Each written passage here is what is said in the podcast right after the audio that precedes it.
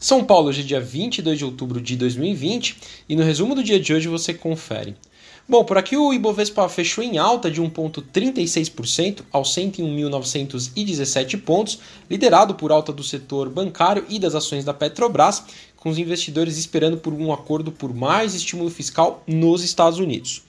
Bom, no cenário corporativo, destaque para o setor bancário, sendo um dos responsáveis pela alta do índice. Os investidores estão à expectativa de bons números na próxima divulgação de resultados do setor. O Itaú, alta de 5,14% a R$ 25,77. O Banco do Brasil, ganhos de 4,34% a R$ 33,65. O Bradesco com alta de 4,60% a R$ 22,72.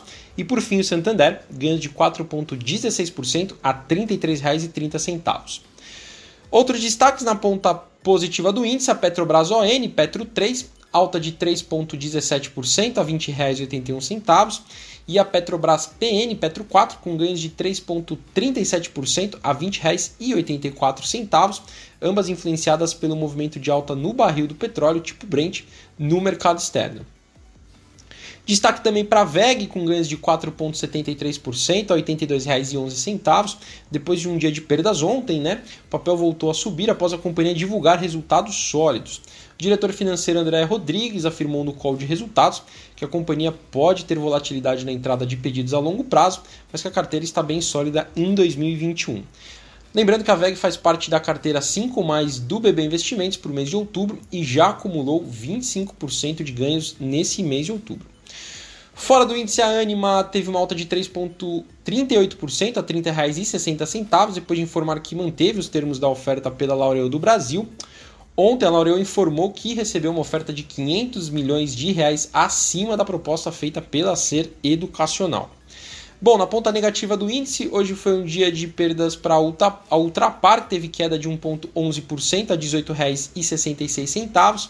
Relatório do BB Investimentos lançado hoje sobre o setor apontou que as empresas sofreram impactos relevantes durante a, pandemia em seus resultados, mas ponderou que a recuperação está sendo mais rápida do que se desenhou inicialmente.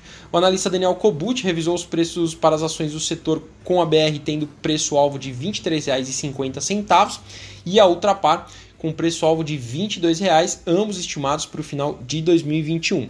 Lembrando que a BR Distribuidora encerrou o pregão hoje com queda de 0,29% a R$ 20,78. Bom, indo para o exterior, as ações asiáticas tiveram um dia de baixa hoje, ainda pesando sobre os índices as dúvidas quanto a mais estímulo fiscal nos Estados Unidos. O Xangai Composto teve uma baixa de 0,38% e o índice Nikkei no Japão queda de 0,70%. Na Europa, o dia também foi de queda dos índices acionários, com os investidores ainda cautelosos com novos estímulos fiscais nos Estados Unidos, contaminações por Covid-19 no continente e incerteza sobre o Brexit. O índice pan-europeu Stock 600 teve queda de 0,14%.